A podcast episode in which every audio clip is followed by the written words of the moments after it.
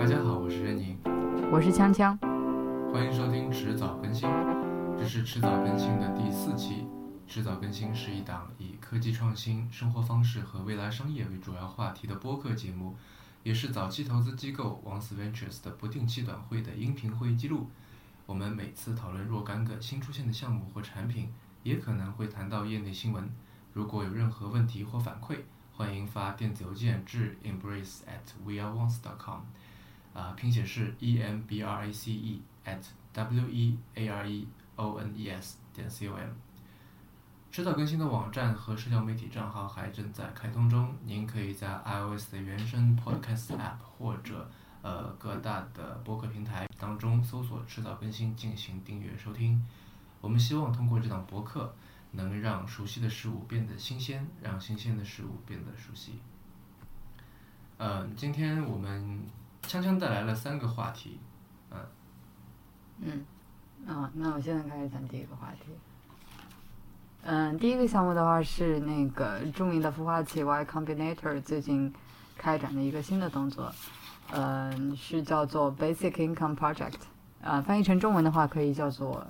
基本收入实验，可以这么翻译吧？嗯，啊，嗯，其实他们就是宣布开展这个，呃，这个项目已经是有一段时间了，然后是在最近六月初的时候，就是说宣布那个旧金山附近有一个市叫做 Oakland 奥克兰。呃，就是宣布他们第一项的那个试验，那呃，就是在那个奥克兰展开，这样子。嗯，我再补充一点是为什么？就我当然是我自己的这个猜测啊，为什么会在奥克兰？嗯。因为奥克兰就相对相对于是呃湾区其他城市，比方说像旧金山以及呃南湾那些地区，奥克兰算是一个算最穷然后最乱的这么一个地方。嗯。所以这个基本收入算是呃。在那里应该算比较有吸引力，这样。然后它这个呃，Basic Income Project 具体是怎么来实施呢？嗯，我先大概介绍一下背景吧。可能有的就是听众对这个基本收入的这个试验不是非常的清楚。嗯。嗯，他们做这个项目的出发点就是说，觉得在未来，而且很有可能是不久的未来。就是说，科技如此的发达，可能很多事情都是，比方说有机器人都替我们做了，对吧？那到时候人类的话，其实是会有大把的闲暇时间。那可能现在已经有一小部分人有很多闲暇时间了。嗯，也就是说到那个时候，我们已经不必要再为了生计而去工作。嗯，那那个时候我们要拿这些闲暇的时间来做什么？呃，然后 Y Combinator，包括现在很多其他的这个政府啊以及科学家对这个话题就非常感兴趣。所以他们就想来做这么一个实验。那实验的话，就是说，呃，我每个月由 Y Combinator 负责给，就是说参加实验的这一部分人群，呃，发放一个基本月薪，那就是按照当地的生活水准来看，来来看嘛。然后，比方说，呃，在上海，你觉得五千每个月？嗯，还是三千？三千估计不租房的话可能还行。呃，anyway，反正那暂且定五千吧。也就是说，我每个月，呃，YC 免费。无任何条件，就不管说你是拿着钱去干嘛，我都每个月固定给你发放说五千块钱人民币，然后就是说看你在这段期间之内会拿这个钱去做些什么事情。呃，当然了，他们在刚开始的这个试验的话是有一个时间的期限的。嗯，我记得没错的话应该是三年。嗯，嗯，对，就是在三年当中每个月都给你发这个工资。那要。就是这个，他们怎么来筛选这个参与者呢？呃，是，就其实不能叫筛选，就首先他们把这个地方第一个试验的地方定在那个 Oakland 嘛，嗯，对吧？嗯，那然后就是说，首先是你可以去，我记得是他，呃，哦，不是这个。呃，现在我还暂时不知道说它具体的这个操作方法是什么。嗯。但是我觉得是你首先是可以自己申请。嗯。然后他们在这个申请的人群当中，呃，随机筛选。嗯。嗯。嗯，其实这个，嗯，刚刚看到的时候让我想起，呃，一个可以说是老掉牙的一个概念。前段时间，可能快有十年了吧，就那个 Clay Shirky。提出的认知盈余那个理论，嗯，就是说人类会利用空余时间来从事一些创造性的活动，嗯，呃，而且这不是，近几年才有的事情，就是嗯比方说像知乎这样的地方，就你可以看到很多人在上面花了嗯。特别多的时间，长篇大论的来回答一个问题，然后他回答的这个问题，它本身是没有任何就是直接的好处的，对吧？嗯就没有人会给他钱，他可能会收到一些赞，怎么样？嗯嗯，但其实呃，利用空余时间在互联网上创造有价值的东西，其实呃不是一个现在有的现象，就是互联网其实现在是一个新事物，但是嗯，比方说像之前呃一个一个从事某种职业的人，他在嗯哼业余时间会做一另一件事情，这个其实很普遍。嗯那么我觉得可能这个 basic income 这个计划，它是想要看看，就是如果说嗯你所有时间都是业余时间，嗯或者说你这个正职跟业余的这个界限到底在哪里？然后你进入这么一种状态以后，呃，到底会出出现一种什么样的状态？对，就比方说，可能大家最先想到是，最先想到是说，那这一群人，或者说将来我们整个社会是变得更好还是更坏？那嗯所谓的更好的话，就是说，哎，大家真的是利用这些时间去，就是说进行更多有意义、有价值的创造，对吧？那，呃，无论是说在艺术文化领域的这个新的东西，还是说其他的一些科学发明创造，那所谓的坏的领域就是说，呃，游手好闲，那反正我都有钱了，是吧？那嗯吃喝不愁，呃，吃喝穿都不愁，那反正我就整天 follow around，爱干啥干啥。嗯嗯嗯。而且呃，还令我想到一个，就我们现在所知道的这一些，像欧洲的那些数学家、嗯物理学家、化学嗯化学家，嗯他们很多都是在，其实，在他们的时代，嗯属于怎么说呢？就是衣食无忧的类型的。嗯哼对吧？他们嗯。像笛卡尔、像牛顿，他他们在从事这些这些什么哲学研究、物理学研究，就都是在吃穿不愁，因为他们都是地主嘛，对吧？嗯嗯。不做任何事情，就可以说他们也是在几百年前的嗯。一个 basic income project 的一个嗯。一个状态里面，在在在这么这么一种状态里面，嗯。然后他们在这样的情况下面可以做出就是呃推动人类社会飞速向前的一些成就。嗯。呃，所以我还挺期待说，呃，YC 的这个项目如果实施起来，到时候会有一个什么样的结果。那另外，嗯、看到这则新闻的时候，让我有一种就嗯，好像不能说会心一笑吧，但觉得说好像、呃，就不愧是 YC，或者说嗯。好像果然是 YC 会做的事情，这种感觉，因为。嗯呃，我们知道 YC 现在的那个老大 Sam Altman 也跟呃一一帮硅谷的一些算大是大牛级人物吧，像那个呃 Tesla 老板 Elon Musk 等等，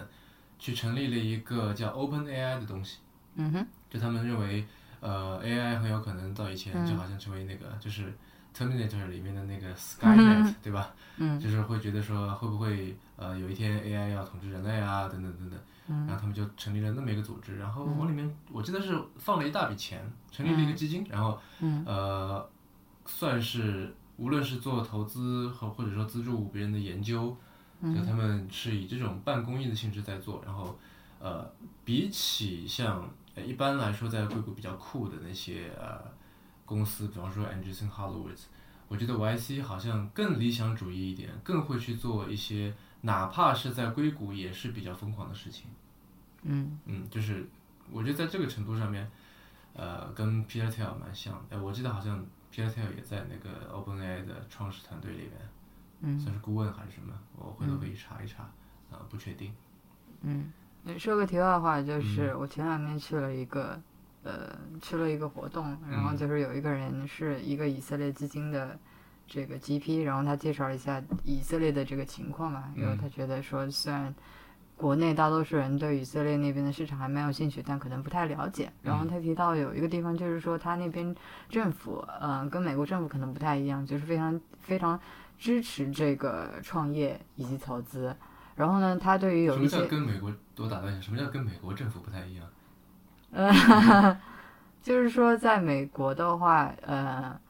他那边的政府跟比方说国内的以及以色列的不太一样，就是说他不会明确的出台一些政策来支持创业，来扶持，比如说什么小微企业之类的。你说美国政府吗？嗯，有啊，我没有奥巴马之前不是还有那个？我没有说完全完全没有，但嗯是相对而言的话，就是会少一些。嗯，好吧，就可能没有那么这个在政策或者资源的调配上面没有那么随心所欲吧，我可以这么说。吗？嗯，你可以继续说，嗯，当然我我我承认以色列的政府的确是，呃，虽然我没有去过，但是呃看过一些书，比嗯比，方说那个呃《创新的国度》那本书，对对，呃，就是里面有写到以色列政府的确是在呃以很大的力度在支持这个，无论是创新创业，还是说这个技术输出等等，嗯。呃所以的确是，嗯，你继续说，嗯，对，就我想说的是，他提到他们的政府就是也会非常积极的参与到这个投资的环节当中来，因为有一嗯。些、呃 long term 的项目，就是对于 VC 来说，他们可能还是看的是相对短期的嘛，对吧？啊，因为对，因为基金有这个对对对对对对，那所以有一些就是时间相对比较长的，那十年甚至十几年的项目，他们哪怕说知道这个前景还不错，可能都不是很敢投。那这个时候，以色列的政府就会这个参与进来，就是他们自己来投钱，呃，到这种长期的项目上面去。嗯，好吧，那如果说要在美国的话，这个模式就这个角色，嗯我觉得是由大学或者说一些 pension fund，pension fund，或者嗯说是像一些、呃像 DARPA 那样的一些偏军事国防的机构来做的，嗯对吧？像呃去年我们去美国的时候，嗯呃从某个渠道得到了一本 NASA 就是呃美国宇航局的一一本 spin-off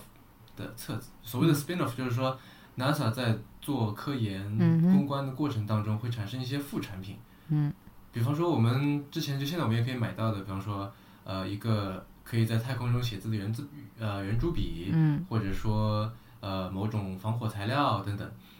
然后这个东西就可能他们在研究过程当中发现它并不适用于这个航空航天领域，但是在民用的领域它是也可以有很大的作为的。然后他就把这个东西呃集成了一本册子，就是给那些投资人看，就是如果你感兴趣的话，可以进来就参一脚或者怎么样。所以我觉得，就包括像硅谷在最之前，呃，我们知道 UC Berkeley 的那个曼哈顿计划，包括在之后的那个呃 DARPA 那个美国国防局的那个计划，其实对于硅谷的成立，对于这个推动科技进步都是有很大作用的。所以我觉得，呃，你在这里提到的以色列的这个政府，以色列政府扮演的这个角色，我觉得也许在美国是由这些对对的，嗯，也许不是说中央政府，而是说这些机构来扮演的。对，嗯、是这个意思。嗯嗯那话说说个说再说个题外话，嗯，就是你刚刚说的那个 spin off 的那本书是是怎么来的？因为我们去参加呃那个路易斯安那那个城市叫什么名字来着？新呃新哦，新奥尔良。对，我们在新奥哦，尔良参加了一个算是据说是美国南部最大的一个呃一个创业活动我没有参加，我们是路过，啊，对，然后然后就参加了嘛。然后就发现，哎，连在这种地方竟然有一个创业活动，还说是什么南部最大的，对对对，也然后算就是进去看了一眼。误打误撞进去了，也是蛮有意思的体验吧。就这样的活嗯动，可能 不要说在中国，就不要说在中关村，就哪怕在上海，或者说就是在、嗯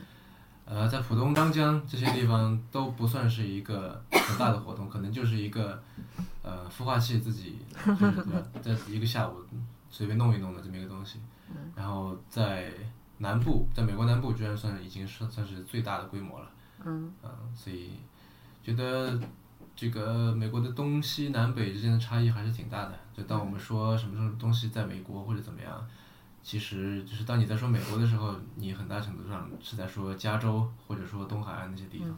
嗯嗯但虽然那个活动是嗯规模非常小，但是我有一个印呃，就是有一点印象特别深的是，他那边摆了一架钢琴，然后有那个现场的爵士乐演奏，非常的具有新奥尔良的风情。新奥尔良嘛。对呀、对啊，嗯，嗯，就除了没有小龙虾之外，其他都都算是非常的新奥尔良风格。嗯没有，说不定他们就是什么茶歇的时候提供的那种小点心，就是小龙虾。呃，我觉得不太可能。好吧，嗯嗯，哦，对，那个说回到这个 basic income 的这个项目上面来，嗯，其实我我是有一个问题的，就是嗯说他们在这个实施的过程当中，你也知道这个。呃是有一定的期限的嘛，对吧？对，那刚开始是三年，嗯那然后我想问的是说，这个期限其实对于很多人都会产生一个很大的限制，因为比方说大多数的这个上班呃就是上班族，嗯嗯、如果说在他们的简历当中出现一段三年的空白期，嗯只要他们中间做一些跟他们就是这个目前的职业道路上面就所做的工作很不一样的事情的话，那其实三年之后等到他们再回到职场当中的时候，其实是很困难的。比方说，我现在是比如说五百强大公司的一个市场部经理，对吧？那然后虽然说我有这么一个机会去，比如说就这三年我不需要为生计去工作，我可以做任何我想做的事情，那所以但是由于我要考虑到我三年才可以加入这个计划吗？不一定啊，那他可以继续啊那。他不会有这个 gap 啊？我的意思是，他就是相当于是每个月给你没有明白我的意思。那他有两种情况，对不对？就一个是说我参加了这个项目，但是我就是无论有没有这个每个月固定的这一小笔工资，嗯我都会继续在这个五强五百强的市场部里边上班。对，其实这个项目对我来说是没有影响的。就是每个月多了点零花钱。对，嗯那另外一种是说，呃，他他是想趁就是说借这个机会去做一些呃别的事情，那比方说是背包什么全球旅行啊，那或或者是比如说去一个公益机构里面做事情啊，嗯嗯，就是说改变这个职业道路等等的。嗯但由于他考虑到说我三年之后项目结束，那我依然说要为自己找个出路，那到时候我要做什么，对吧？那我相信很多人对于这个未来的恐惧，那如果说我这三年里面做别的事情去了。就你的意思是，就跟他的同龄人相比，他会少很多这个 work experience 是吗？一方面是跟他的同龄人相比，嗯另一方面也是对他自己而言，因为那其实我觉得这个对很多人都是很常见的。你去找工作的时候，对吧？你的简历上面、其实每一个工作经历，就是说雇主都是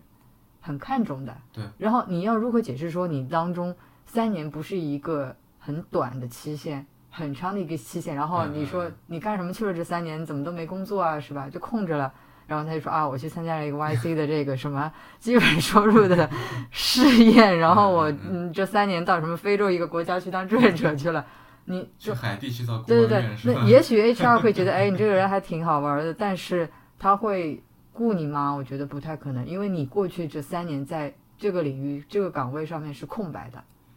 嗯，所以所以很多人我觉得是出于这个顾虑的话，嗯，如果从这个角度来看的话，也许这个项目更适合那些自由职业的人。就比方说，如果我是一个画家，然后平时出于生计所迫，我可能必须画一些我不愿意画的东西。然后现在，呃，有了这个项目给我撑腰，我就可以对那些项目说不，这样我只画我想要画的东西，类似这样的吧。嗯，我觉得对，这是一部分人群，然后另外一部分人群，我觉得是那些相对比较贫困的，那比方说是贫民窟，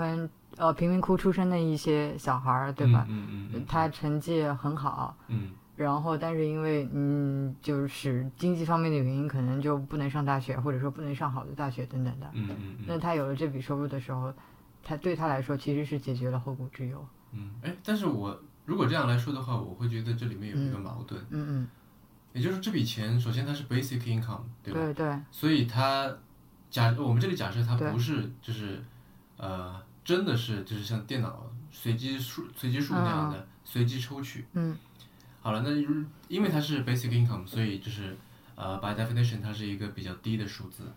是的，所以这个数字能，如果说我们要看啊、一笔钱对于一个人能造成什么样的影响，嗯那么这样低的一个数一个数字，对于一个我举个极端例子，嗯比方说对 Tim Cook 这样的一个嗯非常有钱的人，嗯啊，是吧？就他对他来说造成的冲击是非常非常低的，嗯，这笔钱对他来说完全可以忽略不计，是，对吧？那好了，所以在这个情况下面，我觉得这个项目可以在某种程度上说是失败的，或者说如果说他随机抽取了，把就把 Tim Cook 算进去的话，那 Tim Cook 的数据，我觉得呃，就其实参考价值不大啊，这是第一个。没有啊，像 Tim Cook 的这些人的话，就是算是他的这个这个这这个 data set 里的一个 outlier。啊，对，所以我说参考意义不大吧，就是，呃，然后另外一个比较吊诡的事情是说，好，那你这笔钱，如果你要考察这笔钱对一个人的冲击有多大的话，那么你最好找一个不那么有钱的人，像刚才我们、你举的那个例子，说一个嗯。贫民窟里的小孩儿，对。呃，我说的是一个就可能，嗯，条件不那么好，生活条件不那么好的一个画家，对吧？对对对。我们这这两个都是他们的共同点，都是嗯。相对来说比较穷，对，收入没有那么高，对，那么所以这笔钱才能够对他产生实质性的作用。嗯。但是如你所说，这笔钱嗯。它是有期限的，嗯，对，所以我觉得对于一个，就如果这笔钱对你来说是嗯相对一件重要的事情，嗯那我会有一个动机是说，那我就存着它。嗯。就我依然就贫民窟的小孩依然去打工，然后我这个画家依然在画一些我不想要的画，就为了赚钱等等等等。是的，然后我就反正这钱是白来的嘛，我就给它存在那里，这样就它会有更大的这个，我不说冒领吧，但是是会有更大的这个动动机去呃去拿这笔钱，然后把它存起来。嗯。因为我觉得 YC 在这里面想做的一件事情是，嗯。就可能是、呃想要人们以你我刚才举的那个例子那样的这个、这个应对方式嗯来参与到这个计划当中，嗯对吧？而不是说它就是变成好像是一种呃在那边搞社会福利，对吧？就你没钱，嗯我给你点钱，你嗯就类似这种，对吧？你爱爱怎么花怎么花。嗯啊，所以嗯，我还蛮期待他到时候会以什么样的制度，然后以什么样的规则来进行这个项目的，以及这个项目它的进行当中的这个情况。嗯呃，我觉得就是反正时不时到 Hacker News 上面去看一看吧。嗯哼嗯，反正我觉得这个时间的这个问题，我是就蛮好奇他们会怎么解决的，就是时间影响。因为我自己想来的话，就以一个中国人的 mindset，我觉嗯，得影响是很大的。对，因为就如果说就你这辈子我都包养你了，对吧？衣食无忧了，那这对，就是另那当别论了。那是对，那是完全另外一回事儿。对对对所以这个时间的影响确实还是很很大的。嗯嗯嗯，好了，那我们过渡到第二个话题。第二个话题是来自于一篇文章，叫做《到剧场去：二十四小时戏剧能教会 VR 电影什么》。嗯，香香要不来说说这篇文章讲了些啥？嗯，呃，文章本身的话其实是蛮短小的。嗯、就是说，嗯、我不知道你知不知道那个维也纳的艺术节。嗯，我不是很清楚。对，就是每年举办一次，然嗯后在五六月份的时候会就整个艺术节会持续五六周，就蛮长的，在这些节日当中。然后今年就是说他那个作者去了这个维也纳艺术节，然后上面有一部上演的一部呃戏剧，蛮有意思的，名字叫做《Mount Olympus to Glorify the Cult of Tragedy》，呃，中文要怎么翻译？你觉得？奥林巴斯山就是希腊神话当中那个众神之山，嗯。奥林巴斯山冒号，然后呃，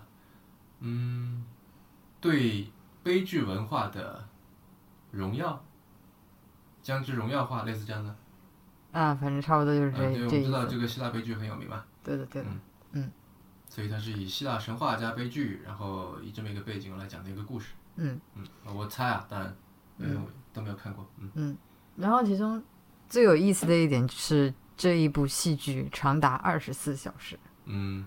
当然没有人，我我猜是没有人坐在那边就是乖乖的把整个剧从头看到尾看完的。嗯所以他为什么要演二十四小时呢？因为就是说在整个演出期间一这一整天里面，呃，你可以随时随地进出。嗯所以说，这整个演出过程中，这个观众一直是在流动的。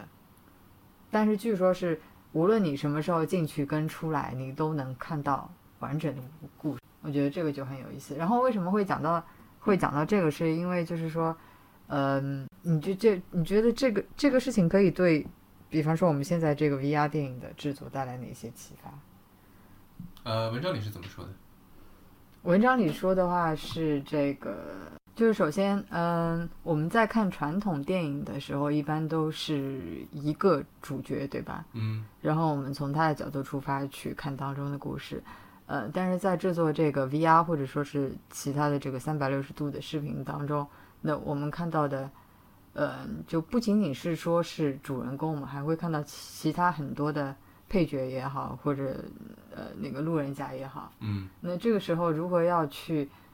呃，怎么说呢？讲述那些人的故事，嗯这就是怎么说呢？算是一大挑战吧。嗯嗯嗯那然后这个二十四小时的戏剧，我觉得从某种程度上来说，对于 VR 电影就是可以带来一些参考。嗯呃，我不知道你有没有类似的感受，但是在我之前嗯体验 VR 视频的时候，嗯游戏且不论，嗯在看 VR 视频的时候，我有一种自己变成了一台摄影机的感觉。嗯我不知道你有没有，就我是有，因为我看过，呃，一些比较正经的一些一些一些题材，嗯也看过一些少儿不宜的题材。嗯，在看的时候都给我感觉自己是一个摄影机，嗯。无论是就是第一视角还是说第三视角。嗯。前段时间上海电影节，嗯，我有个朋友周全到上海来，然后我跟他聊了一会儿，就是关于这个呃 VR 跟电影，因为他是学导演的，然后现在我跟他从呃广告时间。也没有啊，就是介绍一下吧，就是在嗯我跟他一起做过，从算是小时不能小时候，就是说学生时代开始就一起来做一些电影方面的事情，嗯，然后我也做制片人、做编剧，然后跟他一起合作，然后他是因为做导演的，后来又本来在澳大利亚，然后后来又去了，一起来了美国，这样，嗯，然后现在他人在国内在做一些，在做准备他自己的第一个长片，这样，嗯，叫做那年夏天。呃，名字反正现在还是 Working Title 嘛，这样最后还没有定，但反正是一个以我们家乡为为为为舞台来做的一个一个故事，嗯，这样，好的，等明年上映了的时候可以再打个广告。嗯哼，好啊。然后我把这篇文章发给他了，就是我希望他是以一个业内人士的角度来说这个事情，然后嗯。他他的评论是这样的，然后我我在这里引用一下啊，他说，呃，我没有仔细研究过，但本能觉得比较难，因为电影能带动观众情绪，是因为观众从主角的视角出发，去感受他经历的事情，并且看到他的情绪反应。VR 是单一的第一视觉或全知视角，不是不可以加反应镜头，但如果是这样，那就跟普通电影没有区别。那他补充了一下说，VR 电影要么全部是第一视角，要么全部是第三或者全知视角。他说，不然也只是技术上让观众更进入环境，比 3D 更进一步，但没有从根本改变电影叙述的创作。呃，我当初跟大家聊这个事情，是因为我觉得 VR 如果说它要在电影里面应用的话，我觉得会是一个呃 paradigm shift 级别的事情，就说是个范式转化，就是完全呃颠覆我们之前是如何做电影的这种思路，这样。嗯呃，那天聊其实没有没有聊出一个特别清晰的结果，然后今天我把这一篇关于这个戏剧和戏剧 VR 和电影嗯。的这篇文章发给他看，然后文章里面其实我想我比较在意的一点啊，嗯，他是说他是这么说的，就是有一段叫“人人皆主角”，对，对，他说观看戏剧时，每个演员在登台时都具有完整的故事情节。毕竟导演无法决定观众观众会看向何方，以及注意力落在哪个角色身上。诚然，利用声音、视觉等技巧可以引导观众的注意力，但是这些技巧的效果无法保证，他们随时可能失灵。从这个方面看，相比电影，VR 视频与戏剧更类似些，而电影则需要剪辑，这影响观众看到的场景与投射注意力的角色。有时主角拥有完整的故事。如果配角也被赋予完整情节，那仅仅是为了推动主角故事发展。因此，在 VR 和三百三百六十度视频当中，导演必须舍弃这种单一主角或主人公概念，每个角色在视野中要全程拥有自己的完整故事。嗯然后，呃，周全导演他的想法就是说，这个事情现在是做不了的，嗯也就是说，他并不是很认可嗯这个文章里面提出的这个观这个观点。嗯，为什么呢？呃，理由刚才指出来，就是他觉得说这个事情是，就是没有办法去做的，因为电影始终是还要讲一个有个故事，既然是故事就要有主线，因为故事是要就每一件事可情是这个都是会呃，有、都是会有这个主角和配角的嘛。可是这个我还是不是特别能够理解，因为比方说，在可能很久很久很久以前，我们看故事的话，我相信就是说最开始的这个形式也是说，那故事要有一个主线，对吧？你得告诉我们就是在什么时候谁他发生了什么事情，这才叫一个完整的故事。嗯，但是后来也出现了像比如说《追忆似水年华》这种东西，或者说《尤利西斯》这种作品，我因为我觉得他的说法可能就是，因为他觉得用这个手法没有办法，嗯就是带动观众的就如果你没有一个主角，嗯没有一个注意力的集中集中点，嗯然后就很难产生代入感，嗯。很可是难去做，就好像你是嗯可是我觉得嗯可是我觉得你刚刚说的这个代入感，因为就比方说我们现在在看电影的时候，其实是一个被动接收的过程，对不对？我们就是被 present 一个故事，嗯然后所以就是说我们比如说跟着这个主角的情绪走啊，是吧？但是但是在比如说这个 VR 的电影当中，在这个这个二十四小时的这个二零呃这个这个希腊的呃戏剧当中，或者说他之后又提到的纽约一个很火爆的剧叫什么来着？Sleep No More，嗯。就观众的参与度是很大的，就是说我不再只是一个被动接收的过程，嗯。我要么在房间里面就是走来走去，从这儿走到那儿，是吧？要不就是说我可以自己选择就是进出的时间，嗯。然后这个就是参与的过程，这个互动的过程，其实很大程度上就跟现在不一样了嘛。就其实怎么说？哦，我理解你的意思，嗯但如果但你的这个就这个趋势或者说这个概念，其实是跟电影里面的这个呃作者电影恰恰相反的，嗯，对吧？就是作者电影说我要就他是个人风格非常强烈对的，对的，对的，对的，非常主观的一个片子，那对就是你现在是相当于说尽量的去个人化，尽量的去中心化，对也所以就会导致说，可能就周深他从角导演的角度来看，会觉得说他能掌控的东西，他能他能他能拿来表现的这些工具就会对很少，对对对就是看上去看上去似乎是多了，但其实是少了。对，嗯，其实我想说的是，就呃打一个比方，呃，就可能我们现在看的电影的话，更像是传统的这个故事的叙述方式，嗯，就是很明显的，我有一条主线，我有一个主角，对，因为它是从文学脱胎过来的嘛。对，就比方说什么时候这个谁发生了一个什么故事，我看完了也就知道这个故事了，对吧？对？但是很有可能，就比方说未来的这个 VR 三百六十度视频之类的东西，嗯更加像是，呃，我不知道恰不恰当，不是像是海明威或者是卡佛那种作品。你说冰山理论吗？对，就是说我作为一个作者，我以比较简洁的语言跟你大概陈述了说这个表象，或者说相对客观的跟你讲了一下这个表象，嗯，但是其中具体发生了什么，我不会就完全告诉你。嗯，嗯然后你每一个人、每一个读者，根据你自己的经验，那其实这是老生常谈了嘛，对吧？嗯嗯就一一什么一百个读者，一百个哈姆雷特之类的，嗯你每一个人经历不一样，你参与度不一样，你这个想象力不同，你看到的东西都是不一样的。嗯，其实我觉得在这里是一样的道理。这个其实现在已经有了，嗯就是、呃，如果我们去豆瓣或者什么样，就放了一个片子，然后很多人在那边抠一对啊对啊些特别细的细节。对啊，对啊。那我觉得其实他从这个细节里面要看出对对对一些什么小的一些对啊，对啊那其实我觉得这个东西延伸到 VR 电影三百六十度视频，只是说这个怎么说呢？导演展示的可能相对更少一些，而嗯观众的嗯参与度会更大。嗯然后这个 interpretation 的方式，呃的的可能性会更多一些。嗯嗯嗯嗯，嗯，好吧，我觉得这个可能在未来会让导演这件事情变得更嗯变得更困难，还是变得更简单呢？就我觉得是这个导演的 mindset 要扭过来，嗯嗯嗯，对吧？是，好吧，嗯，关于这个 VR 的话题，我觉得我们之后还会有很多，呃，关于电影和 VR，包括呃，接下来今年十月份刚刚就是前段时间改名为呃 PlayStation VR 的这个索尼的叫什么？原来叫 Project Morpheus，然后 现在出了这个头显。呃，前段时间一三大展上面有一些朋友去看过，写了一些测评。嗯，呃，我蛮你看了之后蠢蠢欲动。呃，是的，嗯呃，关于这个有主机游戏等等，这个我们到时候可以另外批一期节目来讲啊。好了，呃，那下一个话题是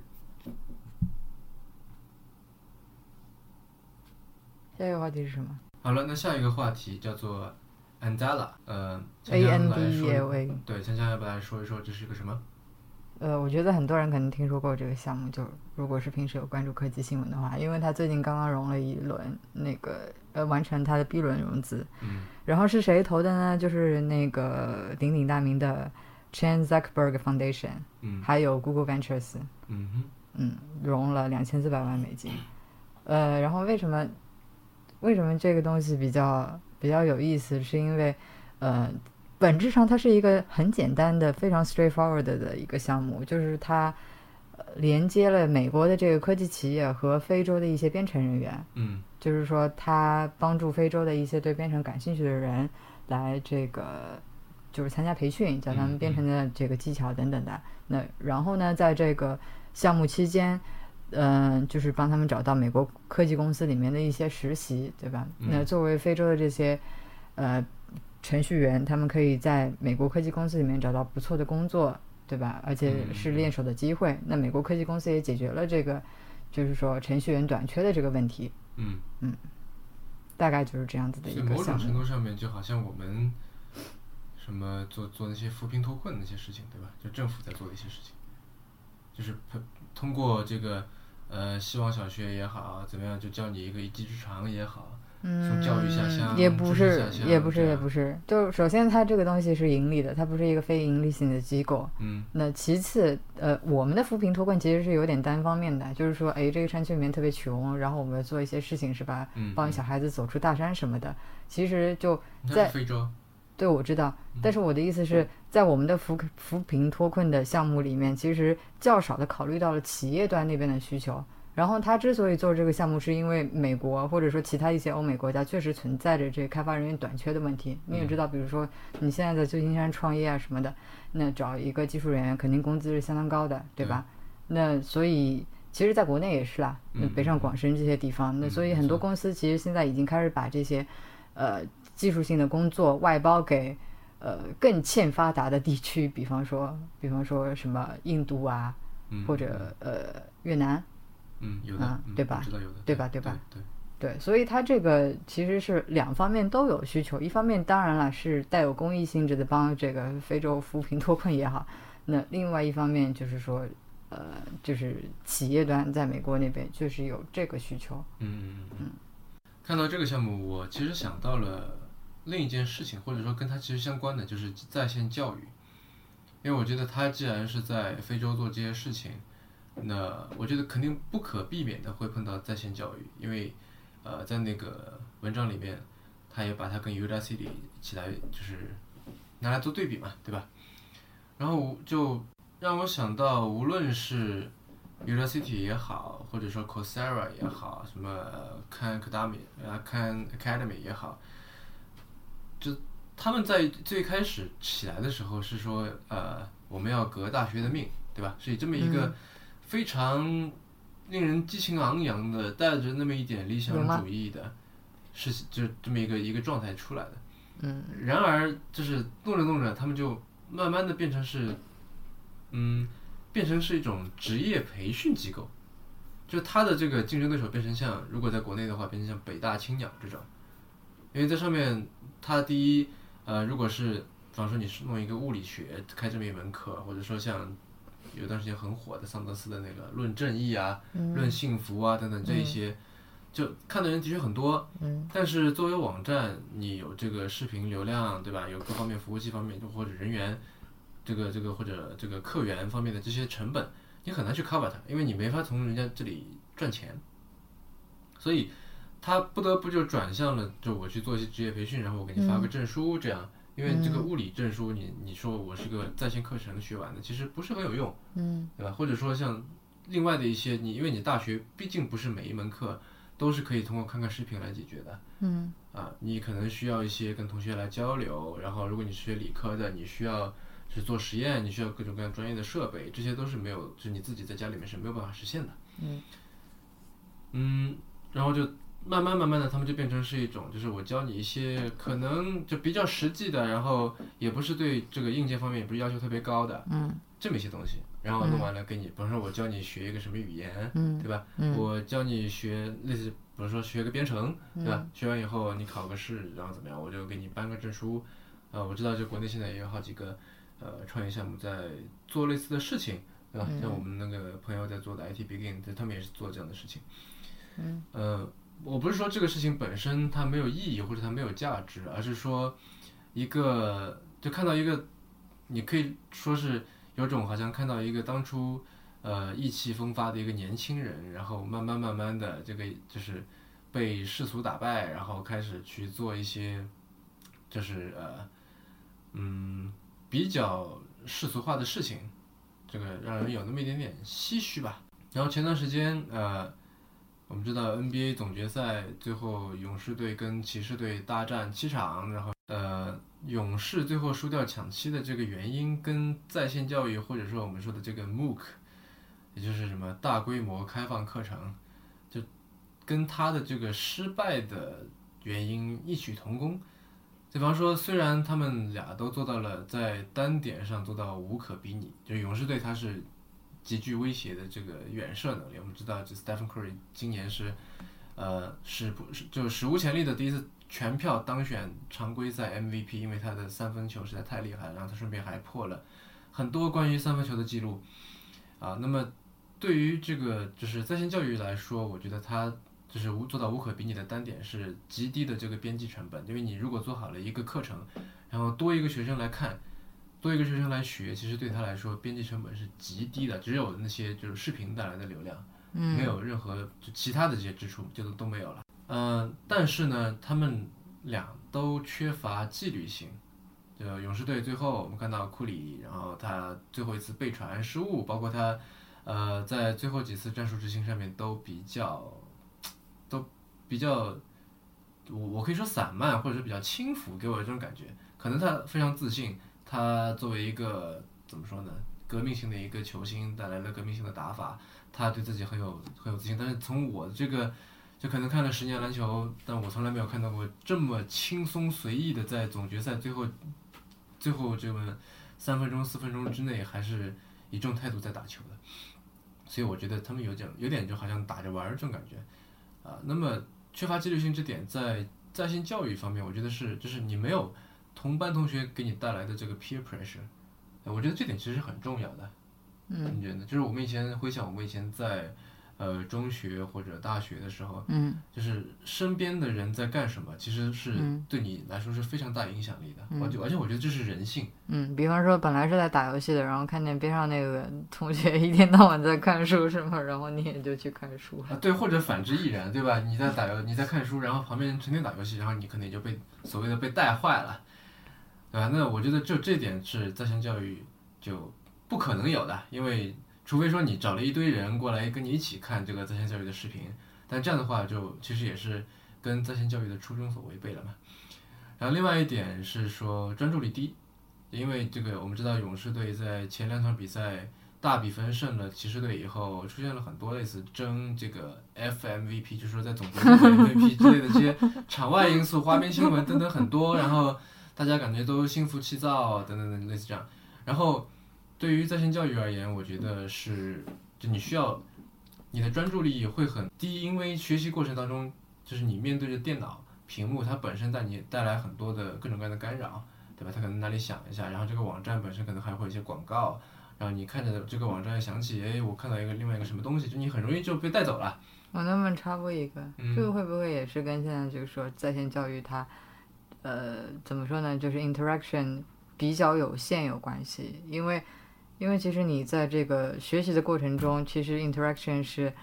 嗯，怎么说呢？越多样化越好的嘛，对吧？你可以跟同学进行这个讨论啊，然后比如说有 workshop 啊，比如说这个小班教学可以问老师问题啊，等等。那在大多数的在线教育里面，其实就是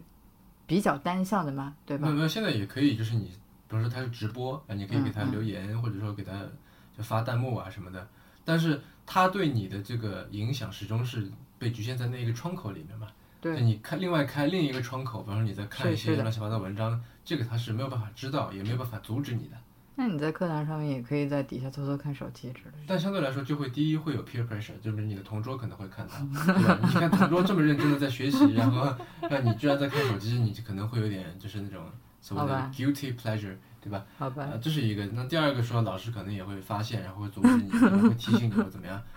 呃，就这个，我们就在这个初中、高中的这个课堂上面应该都看到过，对吧？老师来拍你肩膀啊，或者怎么样。啊，那直接翘课了。嗯。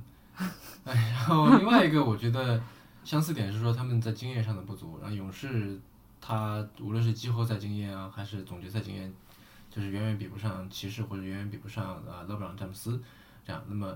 嗯、在线教育它的经验不足，我觉得体现在他找不到商业变现的好渠道。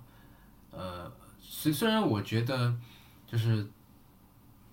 呃，因为《时代周刊》在在线教育刚刚起来的时候写过一篇文章，叫 “College is dead”。Long live college，当然这种啥啥啥 is dead，然后 long live 啥啥啥这个句式现在已经就可以说被用烂了，比较多啊。但是就他写在这里，虽然有那么点标题党的嫌疑，但是整篇文章写的还是，我觉得他写的还是比较有道理的。在那个时候，似乎人人都看好在线教育，然后都觉得在线教育的这些那些虽然有这些不足，但是都是可以被克服的。真的虽然都是就随着这这个这个这样事物的发展，以后都是慢慢会变好的。但是显然事实证明，呃，也许我们对于在线教育这个事情还没有摸索得很透，所以我觉得这是整个行业的经验上的不足，然后所以找不到一个商业变现的好渠道，就因为你无法去去证伪这个事情，对吧？就是如果说现在能够，如果说现在我们能够知道一个什么事情，然后我们能够把这个事情做得更好，这样，那也许在未来，或者说 VR，或者说什么可以。从技术革命上面，从技术带来的革命可以带来这个在线教育的这个模式上面的革命，最后以就还是以这个呃更好的优质的内容，然后来带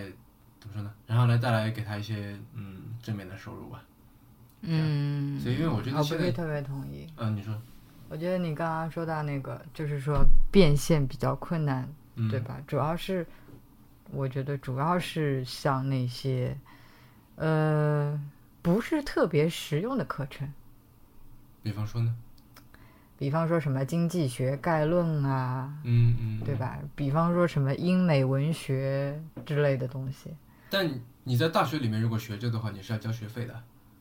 我知道。那为什么你在那边但是因为不不不就不用不是你在大学里面交的这个学费，不仅仅是这个，其实很多时候，那其实说的那个说白了，我觉得很多时候你交的那个学费，我相信很多人就是为了那个文凭。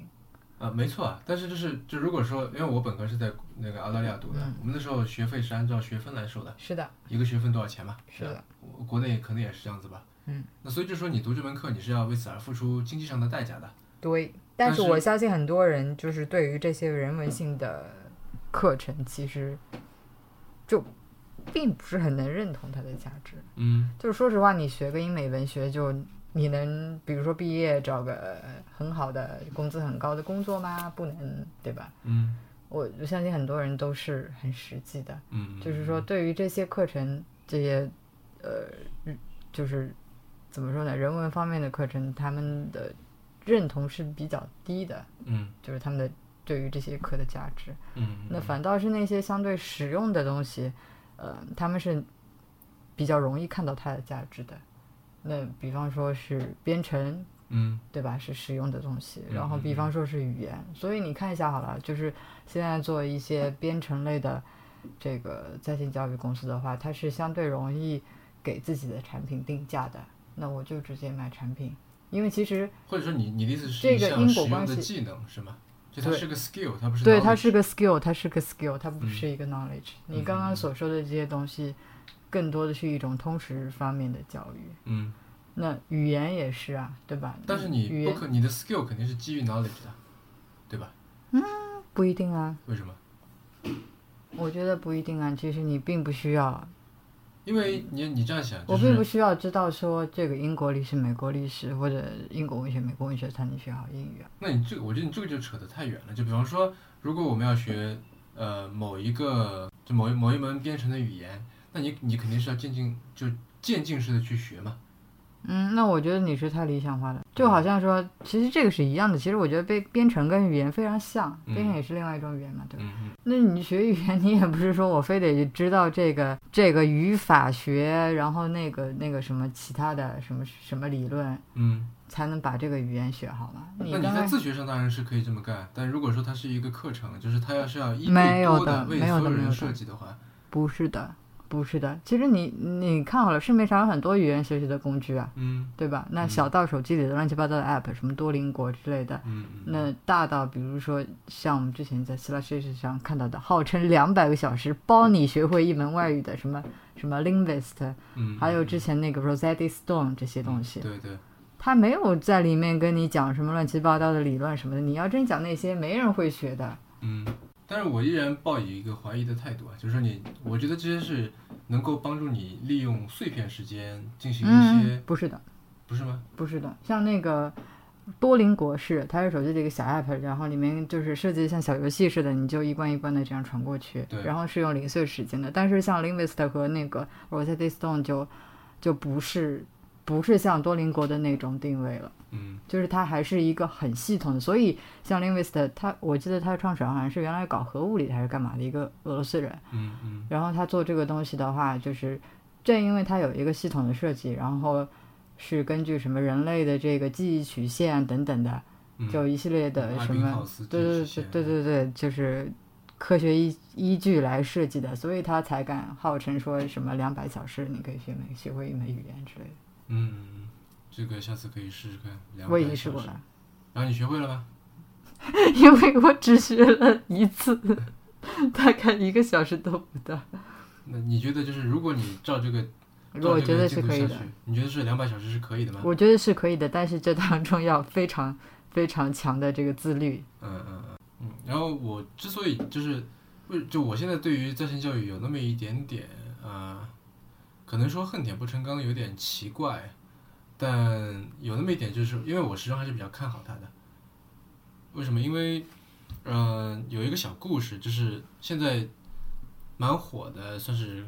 Google 系的一个在线教育的一个一个初创公司，叫做 Udacity。嗯呃，它的创始人叫 Sebastian Throne，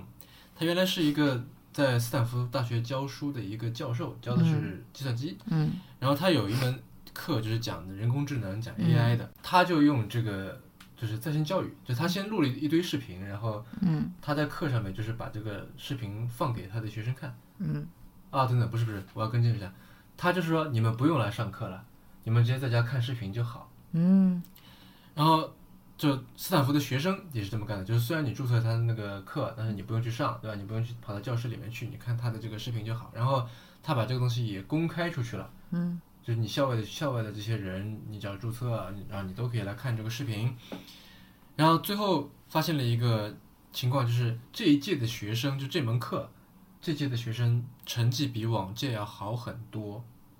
然后比较有讽刺性的是，就是这门课，因为他就是人人很多嘛来听的这个，因为又是斯坦福又是 AI，对吧？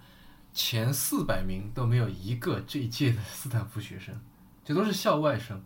都是那些所谓来旁听的人。啊，这个还蛮有意思的。对，所以我觉得就是在线教育在这个程度上面，我觉得是非常非常强的。嗯可能它需要一些别的技术，或者说别的一些可能非技术层面的一些事情出现来做辅助。嗯，等一下，我想问的是，就是你觉得，就我觉得这就你刚才说的这个东西是不是，其实原因并不在于说它是一个在线的课程。就比方说，我今天这个斯坦福的这个教授，我开的这门课是吧，就是完全公开，你社会上人士、非斯坦福学生都可以来听。嗯当然，斯坦福的学生你爱来不来，嗯我觉得结果很有可能是一样的，就是去上的都是校外的人，因为因为我相信对于那些人来说，可能就啊斯坦福是吧，又是 AI 课程，又是这么一个知名的教授，难得的机会，千载难逢的机会是吧？那其他教授都没有开这种什么公开的课程，好不容易逮着一个机会，那我就要去听一听什么的，所以我觉得结果很有可能是一样的，就是并不在于说你要我这个这么想，我也可以有从另一个角度来 argue 啊，就是你像那些，如果你是从这个动机动力方面来想的话，那我觉得斯坦福的学生完全有更强的动力，他都交了钱了，对吧？然后他如果是这门课挂了，他要重修或者干嘛？没有没有没有，我觉得不是体验一。下或者怎么样，是吧？就这个斯坦福的学生有更大的动力说我要就好好去学，是吧？我要拿更高的 GPA，因为这个真的是跟他挂钩的。其他那些人就是我来听听没有的，为什么？因为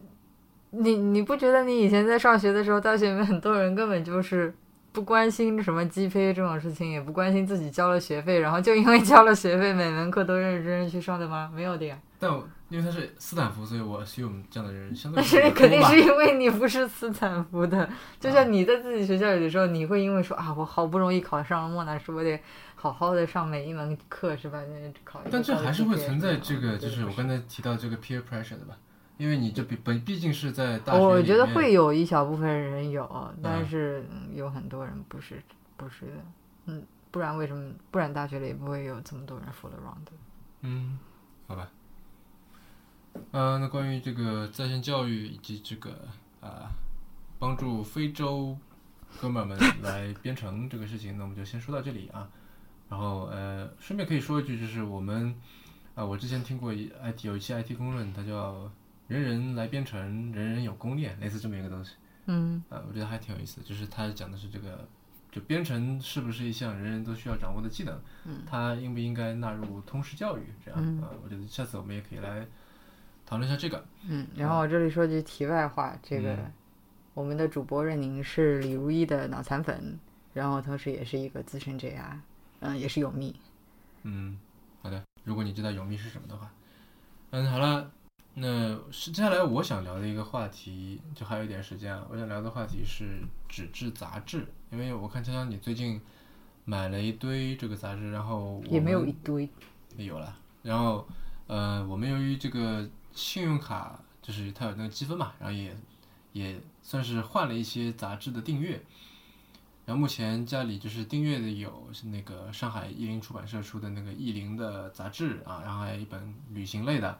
然后香香最近又买了一些算是比较小、相对比较小众的一些独立杂志，或者说 MOOC，你可以来说一下吗？嗯，也我首先我我就买了几本而已，嗯那个就两两种吧，那个一个是 Lens，我觉得 Lens 不能算小众，应该国内很多人听说过也看过。相对来说嘛，啊，行行行，至少比什么《三联生活周刊》可能稍微小众一点。嗯，我觉得你可能要对比的是类似像故事会这样的。好吧，如果故事会还在的话，嗯，知音是吗？嗯还在吗？对对对，嗯应该在吧？好吧，嗯嗯，对，嗯，Lens 就买了两本儿，呃，其中一本是那个讲山本耀司的，也是他最新的一期。嗯嗯，Lens 下面主要有两个系列，一个是叫慕课，嗯慕课的话就是那个英文 MOOC 的音译，然后另外一个系列叫做视觉。嗯然后慕课的话，它是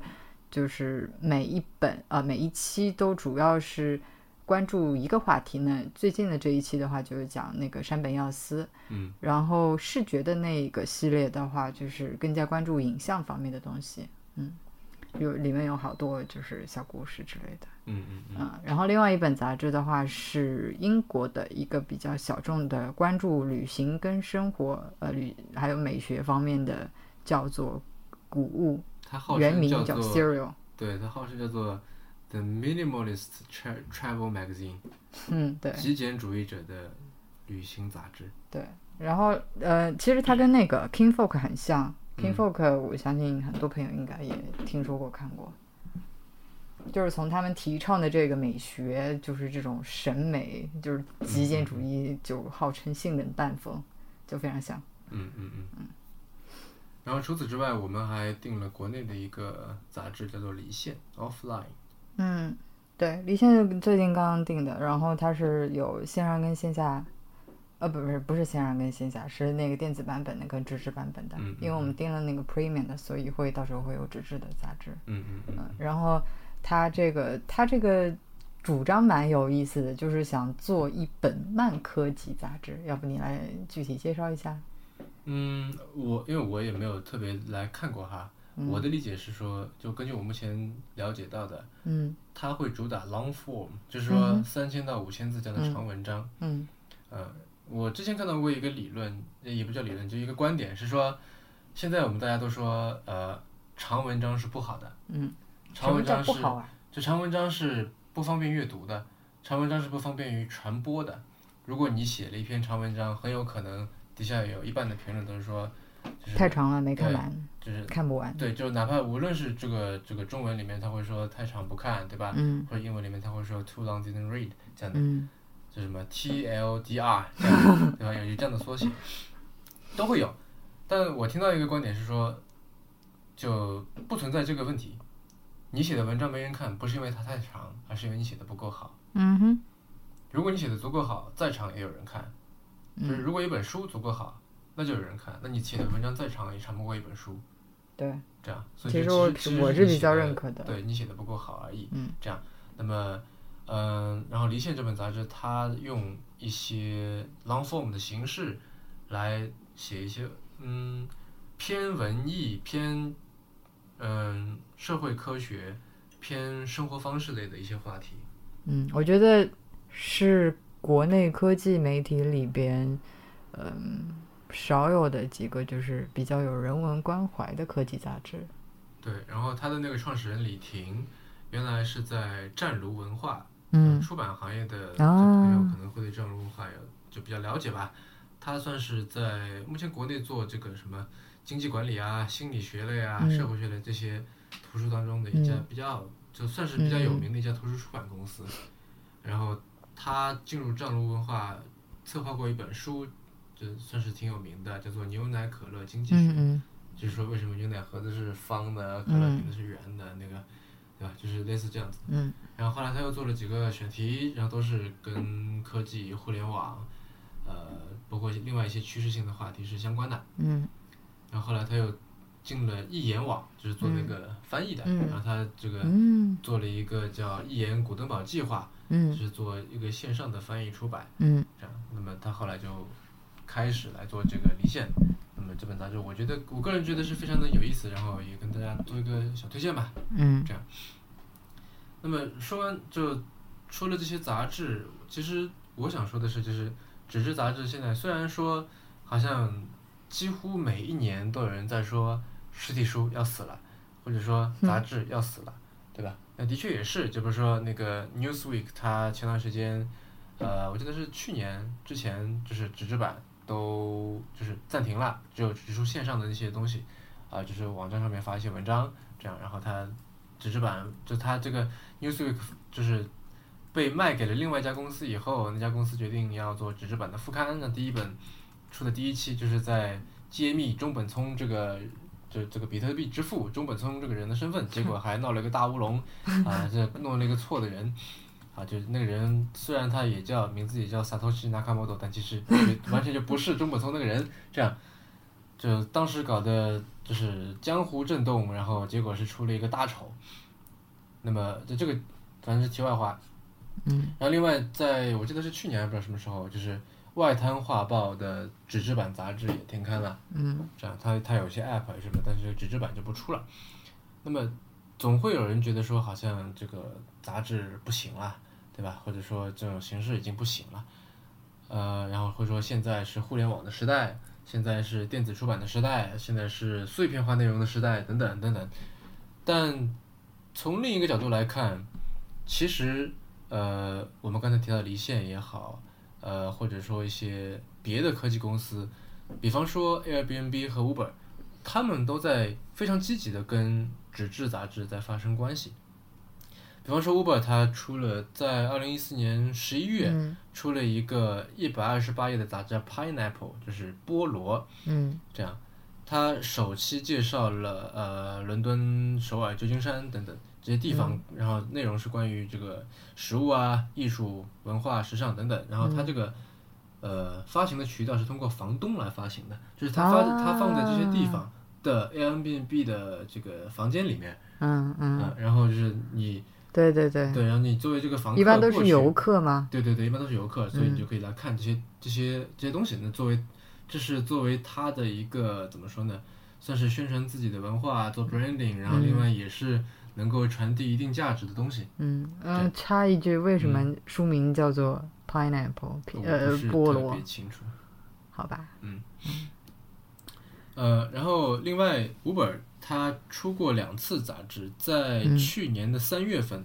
他出过一本就是给司机看的一本内刊，叫 Momentum，就是嗯。那个什么动量是吧？势能。啊，是呢，势能势能啊，就是里面都是一些给司机看的内容，就是比方说什么开车时候怎么锻炼身体啊，什么怎么在在内急的时候怎么找到厕所呀、啊，什么，然后另外还有一些，比方说就是什么最佳的本地餐馆的推荐什么什么，然后这个也是给司机看的吗？对，为什么呢？因为它方便司机跟乘客的互动，哦，因为你有可能问乘客，来会问说你就对吧？你们这个地方有什么东西好吃啊什么的，嗯嗯，其实在这个时候，这本杂志上面的内容可以为司机提供一些谈资，这样。嗯，可是司机作为一个本地人，不应该知道的吗？那万一就是那，因为乘客的需求你是不可预知的嘛，好吧，对吧？就比方说，那你可能对日本菜很熟，但他上来说你你们这地方泰国菜有哪些最好的，嗯嗯，对吧？你就说不出来了。好吧，这个时候你可能说，哎，我可以去帮你查一查或者怎么样的，至少你不至于说就我不知道这样，对吧？嗯，然后后来他有一本针对乘客的一本杂志叫《Arriving Now》，嗯，就是呃，如果你用的是英文的这个英文版的 Uber 的话，就是当那个你的司机、你的车叫的车到的时候，他会说就是 Your driver is arriving now 这样，所以他是就说现在正在抵达这样的一个翻译啊。嗯，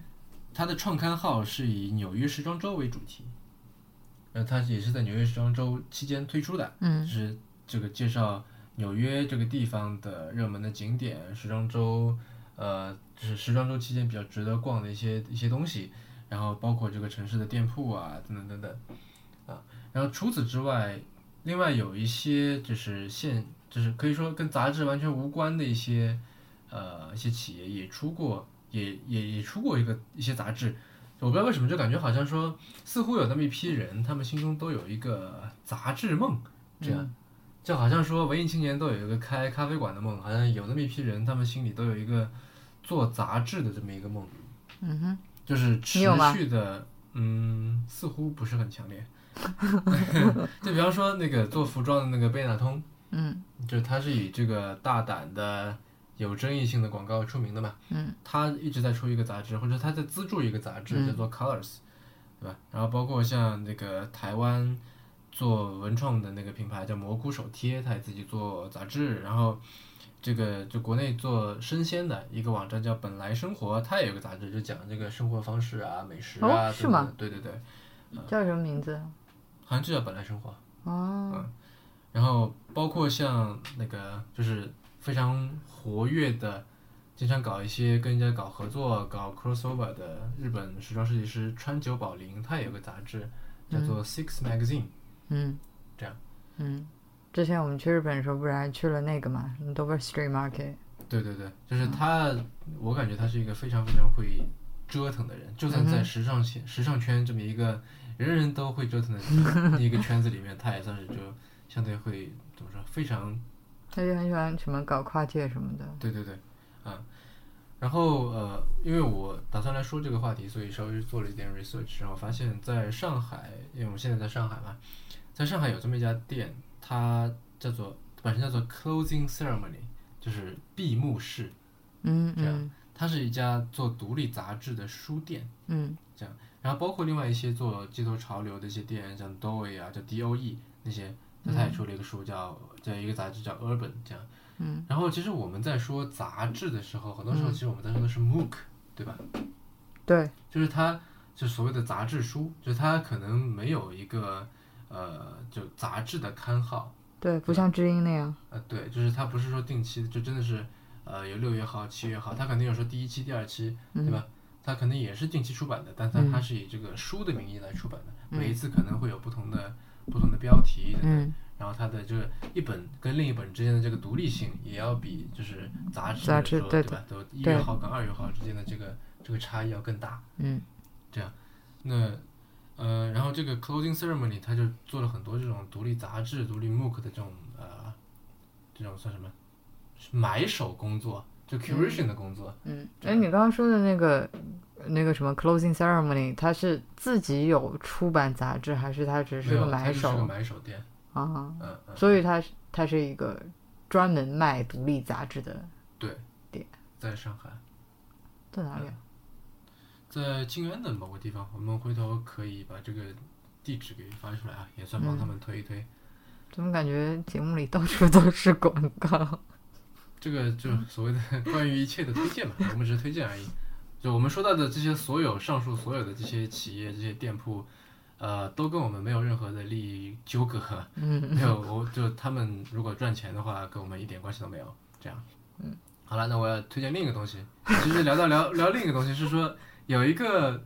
有一个算是我觉得算是一个初创企业吧，在英国的叫 Stack，S T A C K，这样，它的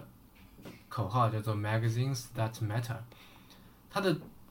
商业模式非常非常的简单，就是它在全世界各地去搜罗那些好玩的、有趣的，他觉得够质量、够分量的那些独立杂志，然后你让他去买，你你要做的什么事情呢？就是你跟他去来定，嗯但定的杂志每个月收到都是不一样的，嗯，那这个事情不是很简单吗？就我相当于我有一个一个 list 或者说一个库，对吧？然后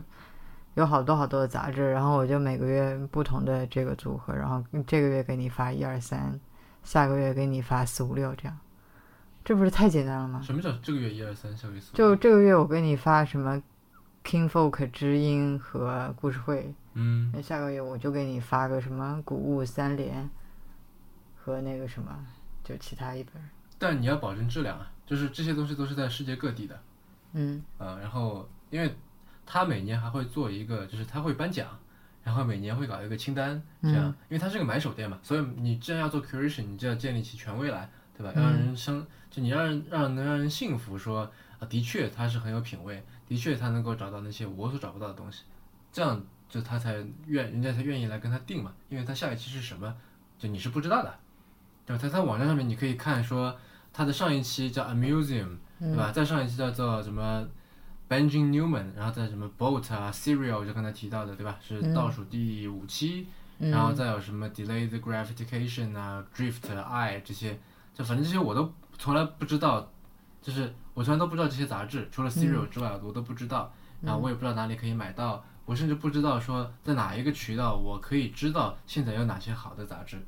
嗯这个你比如说我在 Stack 上面看到了，然后我就去搜一下，比如说 Drift，然后就在官网上订不行吗？但你如果订的话，你很难，就是就比如说你可能要花很多的时间，对吧？就如果你相信他的品味，相信他选择杂志的能力，那你就说那我好，我就把这个东西交给你了，就 surprise me 这样。我也不希望说每次都跟在你屁股后面，然后看你这期弄了一个什么，然后我赶紧去买一本或者怎么样，